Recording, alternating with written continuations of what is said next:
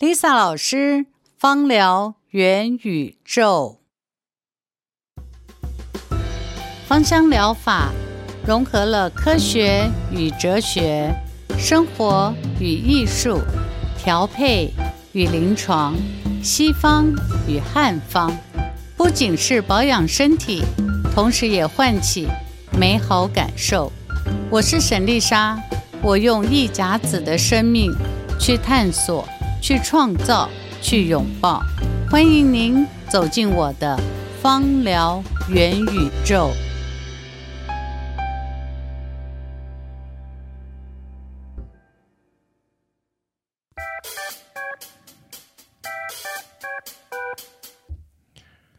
大家好，大家准备上课喽！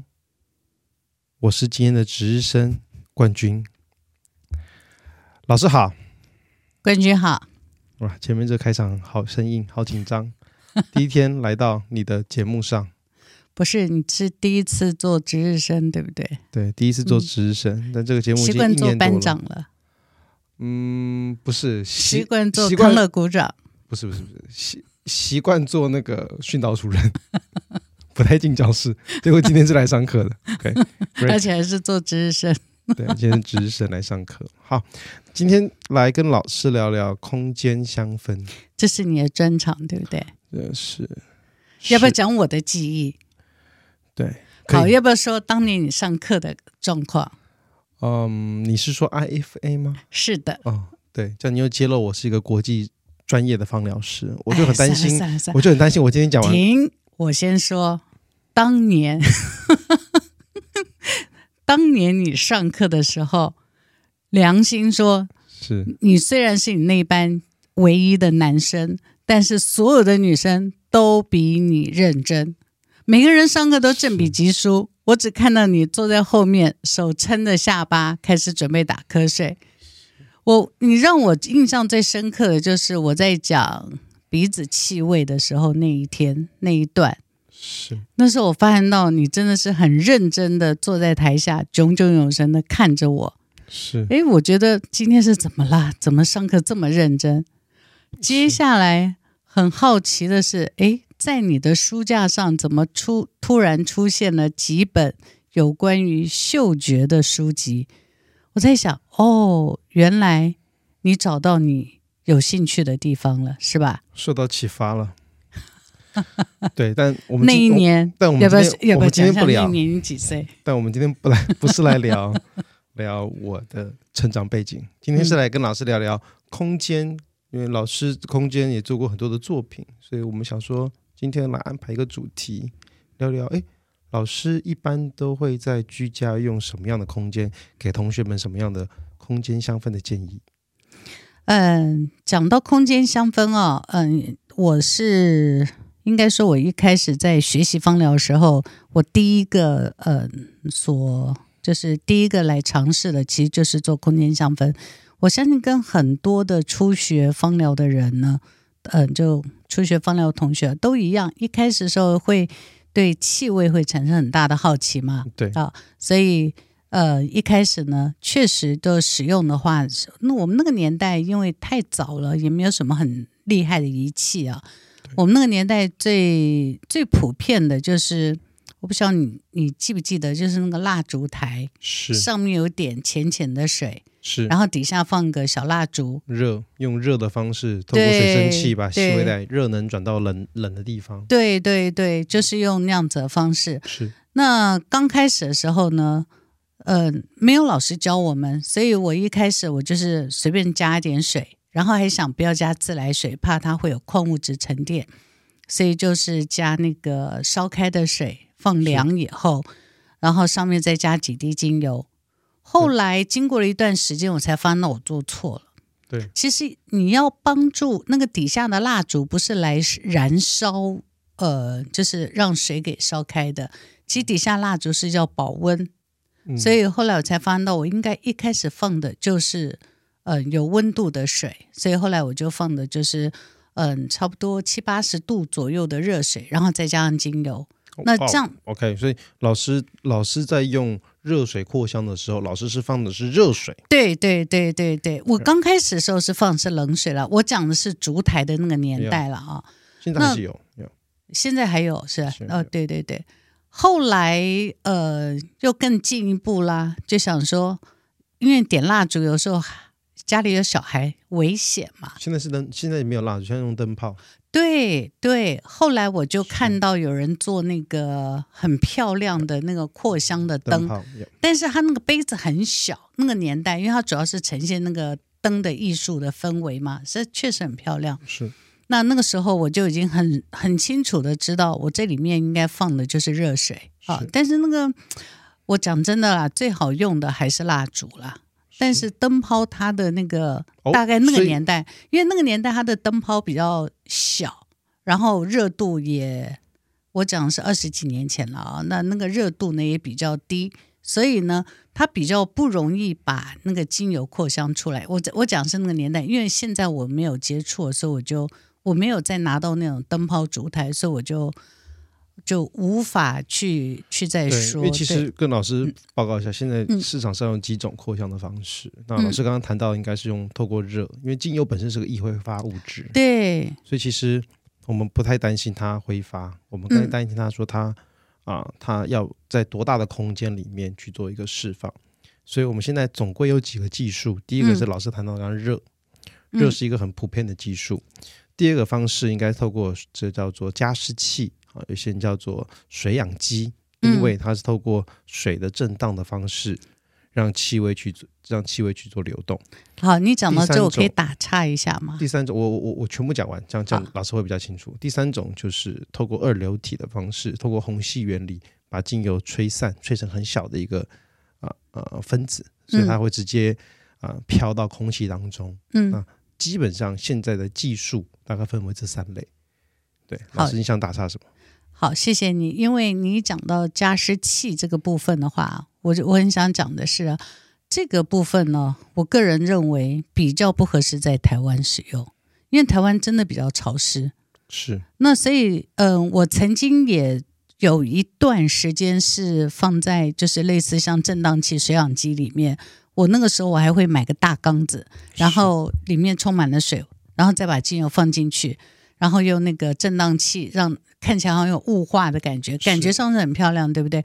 可是后来我发现到它很大的问题是，第一个就是它的雾，它在雾化的过程里面，那个水分子会往下落嘛。嗯、那我当时是放在一个玻璃的桌上，我就发现到那些分子会砍入那个玻璃里面，嗯、而且那个玻璃会变雾化。这第一个，第二个我就发现到空间当中哦会呃很湿。第三个，我发现到如果有过敏的孩子。是，那更容易，嗯，经过的话会容易咳嗽。是，对，所以我刚刚说忍不住说打岔的原因是加湿器。对，但，但是你刚刚讲的，根据还应该这样，还是客观来说，嗯、应该是根据什么样的空间？因为我相信有不少人的家里是像办公室是二十四小时都开冷气的，所以它是不存在潮湿的问题。所以感觉上潮湿这个呃加湿器这个逻辑。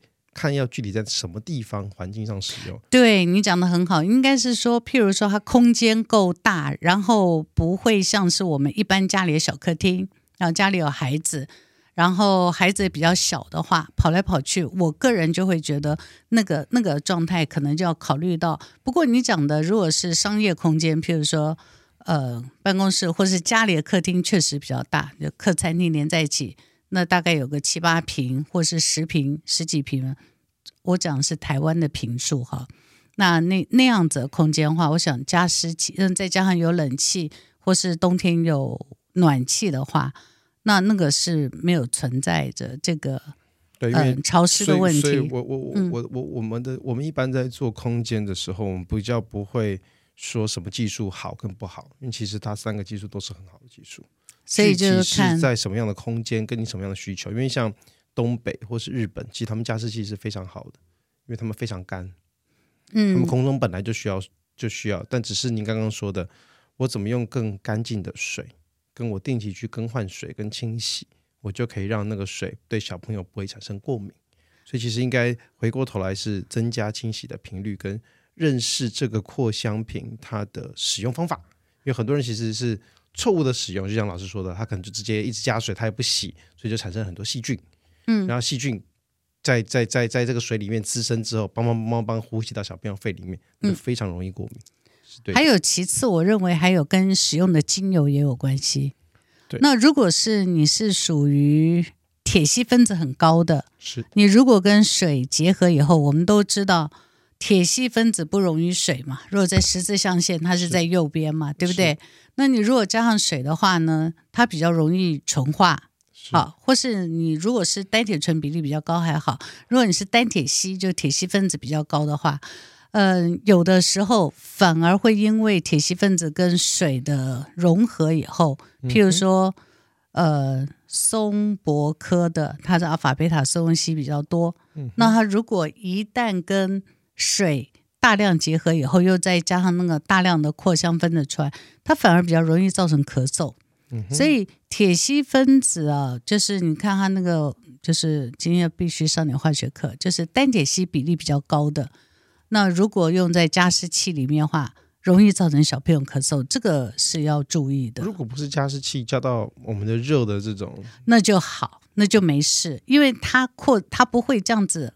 迅速的扩散出来，你知道为什么？它它只是，呃，水是一个载体，它很快的就挥发出来了，那那个就比较不容易咳嗽，但是它会留着淡淡的木头香。OK，那这个是很好的。所以水氧机并不适合单铁吸的。单铁烯比较比较高的是不合适，对。但是你单铁，但它很适合像这种比较沉的木头，像什么檀香啊这样子比较，对对对，岩兰草反而比较不容易扩散的。对，分子适合是水氧水氧机，对分子量，对对对，分子量比较重的，对对。那如果分量比较轻的，它可能比较适合的是滴到木块上，滴到扩香石上，或是用二流体的扩香仪的使用。扩香仪使用的话，你要看你的空间会不会很湿。嗯，也是同样道理嘛。如果你是一个在潮湿的环境里面，不通通常如果在冷气房，这个问题就比较小了啊。如果你是在一个比相对来讲空间比较小，然后嗯、呃，看它的湿气了。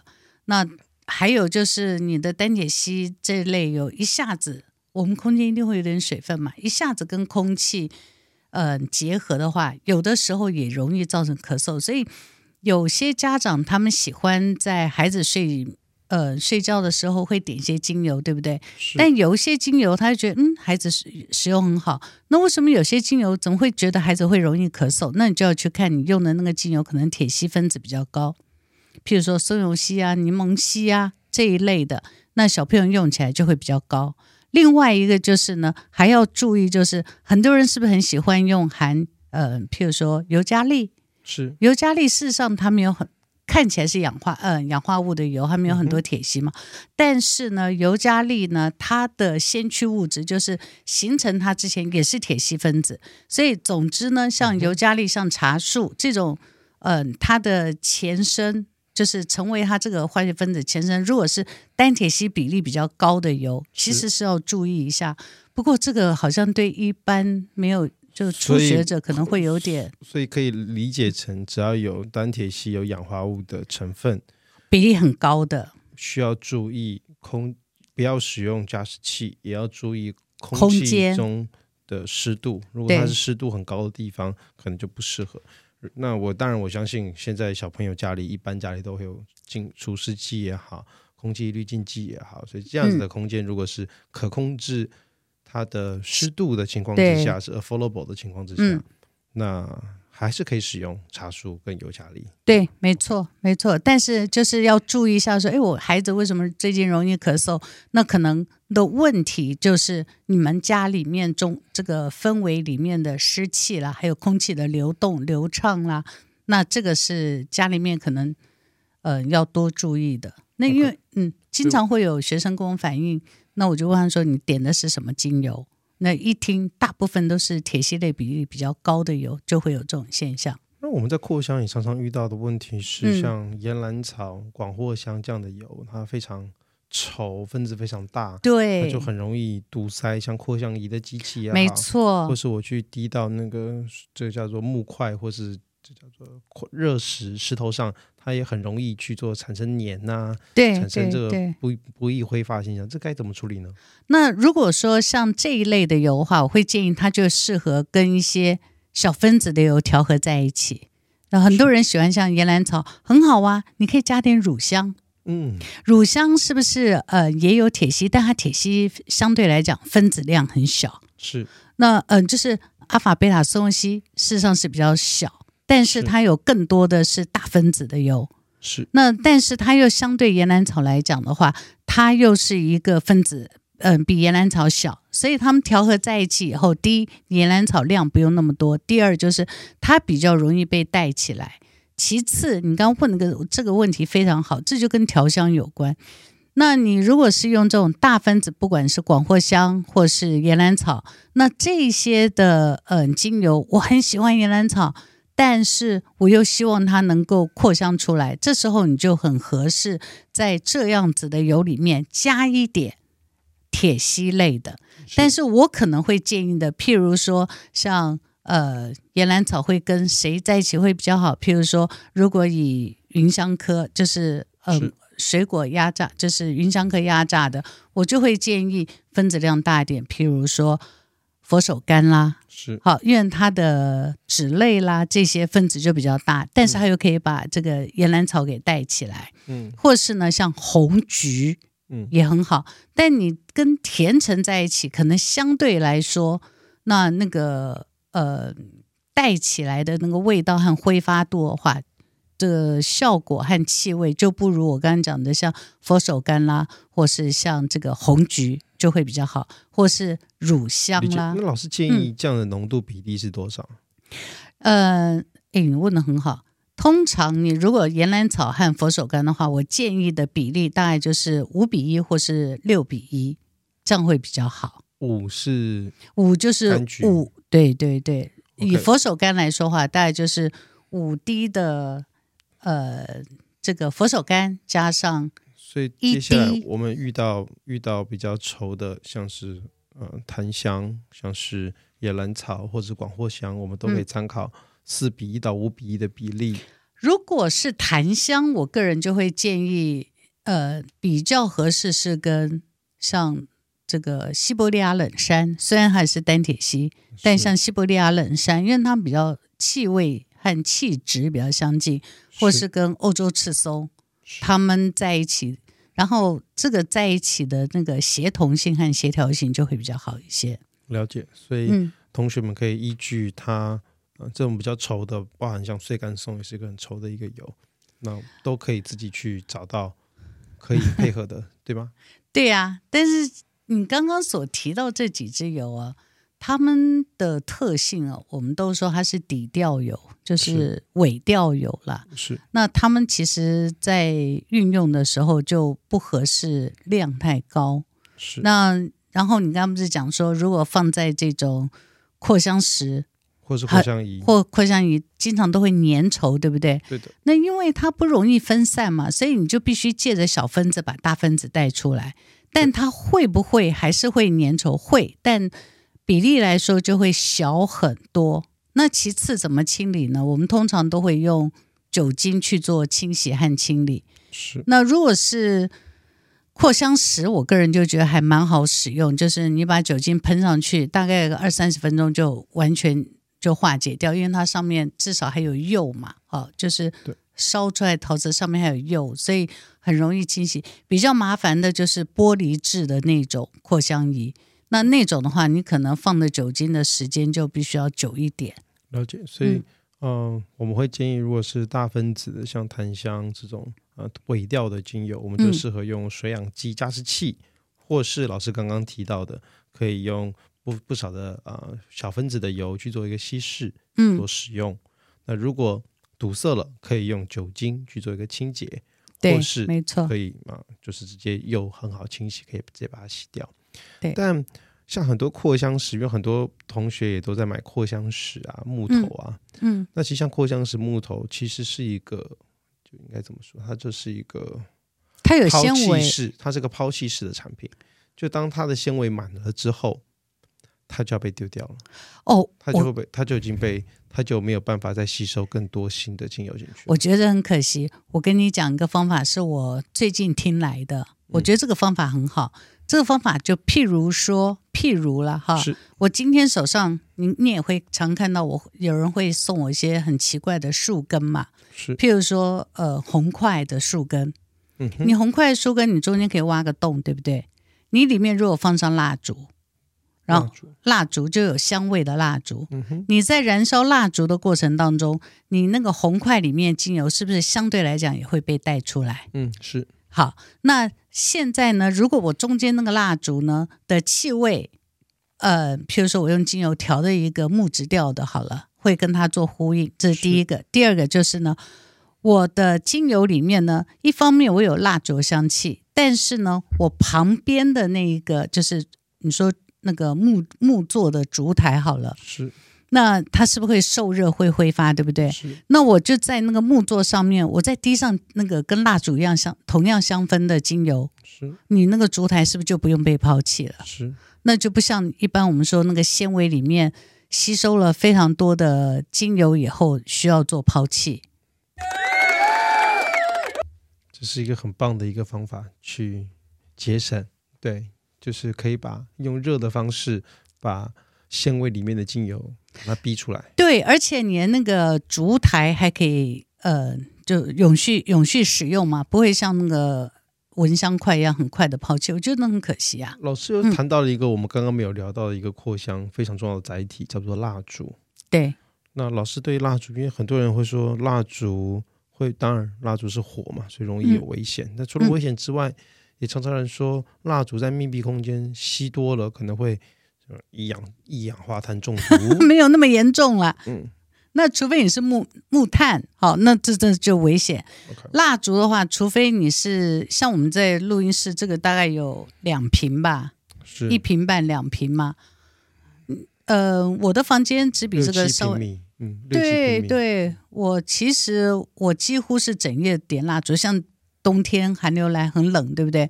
我点个蜡烛会让我觉得很温暖、很开心，然后同时它还有淡淡的香气，我是非常非常喜欢的。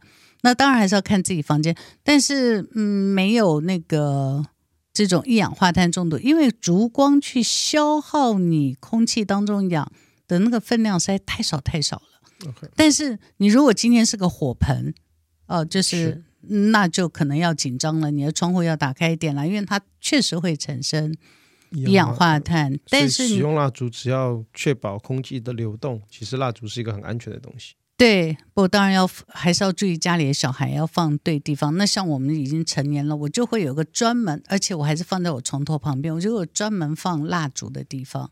那这个就很好。那我刚刚讲的那个烛台呢，会更好，因为它等于是。譬如说，我一块木头，我往下挖，然后我再把蜡烛放上去，你是不是看到上面的烛光？是，对不对？有光嘛？但是相对来说，它是比较安全的。是。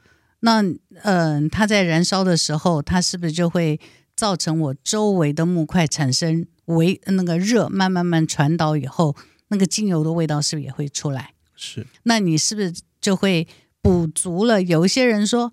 我点蜡烛好像闻不太到精油的气味，是你们有那个经验吧？是，对啊。那你如果放在，也就是老师想告诉我们的，就是我们可以在如果买了这个蜡烛觉得味道不够，嗯、可以再加精油到那个蜡上面。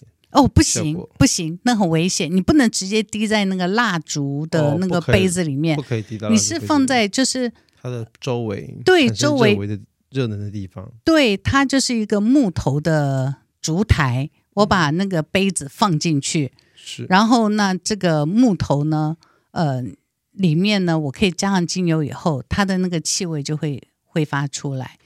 那这个可能有些人需要看到那个实物才会知道说我在讲的，我我不晓得我这样形容能不能够理解？对我我我我们可以理解。对，老师老师，那这样我、嗯、我们换一个，那除了像这样居家空间呢、啊，刚刚已经谈到蛮多的。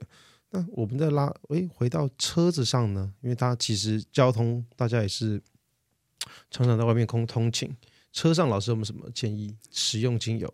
刚刚在讲居家，还有一个我觉得还应该要补充的，就是一个行动嗯、呃，行动扩香仪，嗯哼，就是人。OK，你你现在会闻到我身上有个味道，对不对？是，因为我每天早晚都会涂精油，所以我每天早上出门的时候，我会自己在脚底啊，在腹部啊会涂。那当然，我涂的味道，嗯、呃，经常都会跟季节会做变换。但是我在涂抹的时候，其实我会闻到味道，但我周围的人也会说：“哎，你今天，呃，不认识人说，哎，你身上有个味道，是什么味道？是什么牌子的香水？”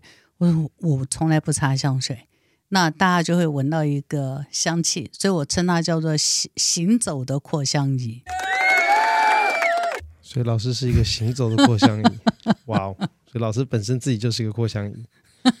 我说人体其实本身就是很好的扩香仪啊。你让我马上想到的人就叫杨贵妃，对，对只有杨贵妃会。OK，那我们把话题拉回来，老师，那除了在居家空间的扩香之外，老师汽车上有没有什么建议？嗯、汽车怎么可以扩扩？呃，因为汽车是很好扩香的地方，其实哪怕是滴两滴在卫生纸上面，整个车上也很香了。所以，那那什么样的味道适合汽车呢？跟使用在汽车上面有没有什么要注意的地方？嗯，如果我我我个人是对，因为我经常交通工具就是汽车嘛啊，所以我对车子里面气味是非常挑剔的。尤其是我最怕的就是打的，就是坐计程车。嗯，是。嗯，台湾现在目前计程车已经好非常多了，上去没有一些怪怪的味道和和这个烟味。但是因为我嗅觉太太灵敏，难免难免。对啊，但是我的嗅觉太灵敏了，有的时候呢。我坐上去的时候，我还会闻到那个前面那个乘客留下来的味道。上一个人在吃炸鸡，刚好 刚好手抹油油的抹了一下这个坐垫，走掉了。下一位就是你，所以车上还有炸鸡味。哎，这个我觉得这这些味道的这个就还好。我觉得最怕是那个人身上那个不健康人身上的那气味，那个那个味道会弥留在空间，真的非常可怕。那怎么办呢？老师，你都怎么你都怎么处理？好，呃，有几个处理方法。第一个，如果今天这不是我的车，我就会拿出我的蚊香棒。嗯哼，就是我我经常身上都会带个嗅吸棒，嗅吸棒，但嗅吸棒一定是我觉得很好闻的味道，我会拿起来闻一闻。通常我的蚊香棒的的运用呢，嗯、呃，大致上都是为了避免中间空间非常不舒服，所以那个味道已经很强烈。譬如说。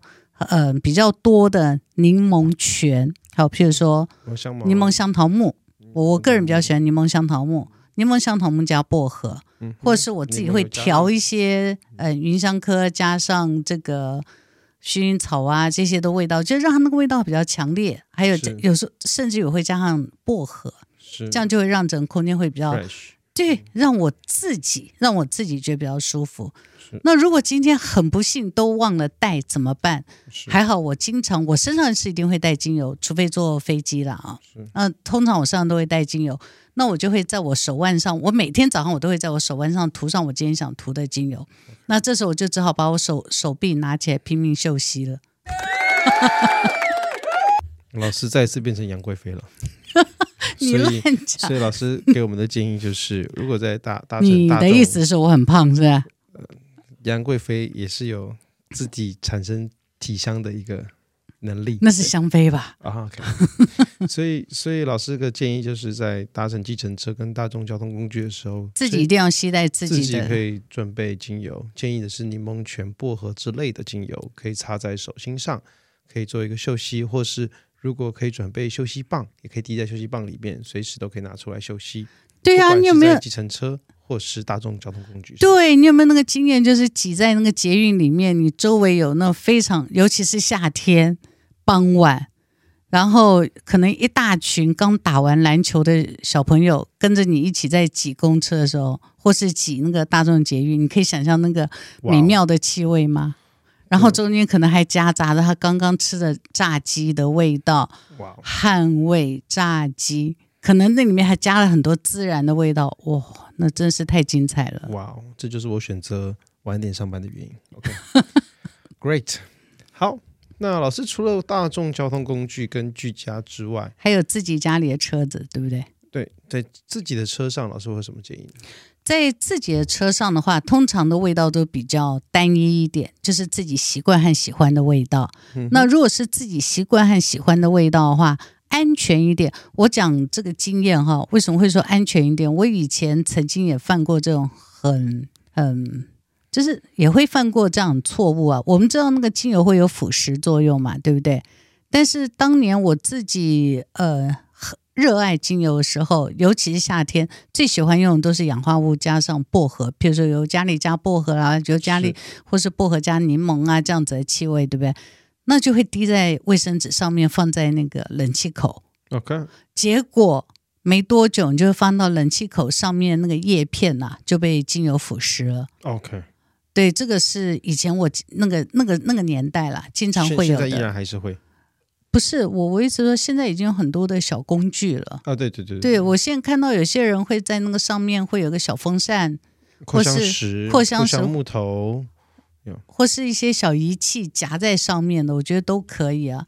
那如果一般是我自己的车子的话，我喜欢放扩香木。那扩香木的话，每次上车，因为一定会带精油嘛，上车的时候滴几滴，然后就放在那个嗯靠近冷气出出风口的地方。那你就会觉得这个车子久了就会弥漫那个味道，不过还会有个做法啦，嗯、就是做那个喷雾，嗯、因为有的时候自己的车子里面是要清净化一下？就是譬如说你的、嗯、对你的东西久了，那个其实车子里面很脏的，那个空气循环，那所以你就要嗯时不时就要拿着东西去把仪表板啦。座位啦，到处擦一下，对不对？是。那那个的喷雾呢？如果里面就已经含了这个精油的话呢，那你那个气味久了就是这么好闻的香气。下次欢迎各大品牌来赞助我们芳疗元宇宙，可以植入产品。老师刚刚谈了一个很 很棒的一个产品。OK，所以老师说可以用清洁的带香味的产品，其实也可以达到汽车上面的很舒服的一个功功效的时候，同时也可以做清洁。然后老师刚刚也提到另外一个点，就是精油其实单纯的精油是个有机化合物，所以直接滴到我们的、嗯、我们的塑胶上面，其实是会产生反应跟腐蚀的。对，没错。所以刚刚我讲那个喷雾啊，是真的有这样子啊，像滴滴的那个万能喷雾，就是我最喜欢的。因为经常我会这样喷完以后，怎样？那个等一下去跟滴滴请请款。哎，这个品牌记得大家欢迎各大品牌都可以来赞助我们，太好了。我我个人真的觉得，像我经常会我的瑜伽垫是好做完的瑜伽垫，或是我办公桌，或者。所以，嗯、呃，因为我会这样用，后来我发现到在车子里面用非常好用，嗯、就是嗯、呃，一个礼拜有一天时间，我就会请我们家的这个玛利亚阿姨，然后就帮我就是拿着那个去清洁我我们我的车子里面的那个呃椅垫，是啊、呃，清洁完以后。底下的脚踏垫是不是可以顺便可以清洁一下？是，你可以喷一喷，清洁一下，然后稍微晾干。你的车子里面，因为最好是因为它里面有精油嘛，所以你车子里面是不是就有非常 fresh 的味道？是，对啊，所以那个是我觉得非常好，这是一个方法。第二个当然就是大家都会用的一些小物扩香仪啊，放在这个冷气的这个出风口上面嘛。对，还有一些人会做到那个吊饰。吊饰上面，不过我觉得吊饰这个是因为你车子停了以后，阳光一照哈，呃，很快的味道不见以外，你会发到那个吊饰的消耗率是很快很大的。对，老师有提到另外一个温度这件事情，嗯、因为大家在交通的时候，有时候会把精油放在车上，哦，那很危险。哦，OK，对，我刚才讲说我们会随身携带，但我不会把精油放在车上。一方面呢，它会变质。再方面呢，我觉得那是呃，因为我觉得还是挺危险。易挥发易挥发物质，对，如果有一些明火的话，可能会发生火烧车。而且车子现在基本上都是电动车，我觉得很危险。电动车最最最大最担心的就是就是非常易易燃的一个物品。没错，没错，没错。所以我觉得那个精油最好还是随身放在包包上。最好的方法还是我刚刚讲的，你那个喷雾里面就有精油小分子。你天天上车的时候，你就把你仪表板啊、周围啊擦一下的时候，其实你车子久了以后都是那个味道。所以今天我们谈到了在居家空间里面使用的各种的仪器，嗯、我们也谈到了在交通里面使用的各种的扩香的产品，嗯，然后以及可以做的一个配方的一个使用。那接下来，我想下堂课想跟老师聊的话题是，我们在商业空间里面可以什么使用？跟其实刚刚没有聊太多气味跟文化之间的关系，跟气味跟怎么调制之间的关系。那我们下堂课再跟老师做更深的请教。好啊，好，谢谢大家。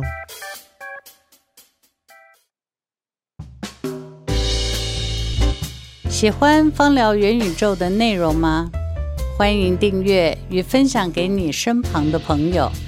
如果你还有任何疑问，请在下面留言，或是搜寻 A L I Z Alice 爱丽丝与我们联络。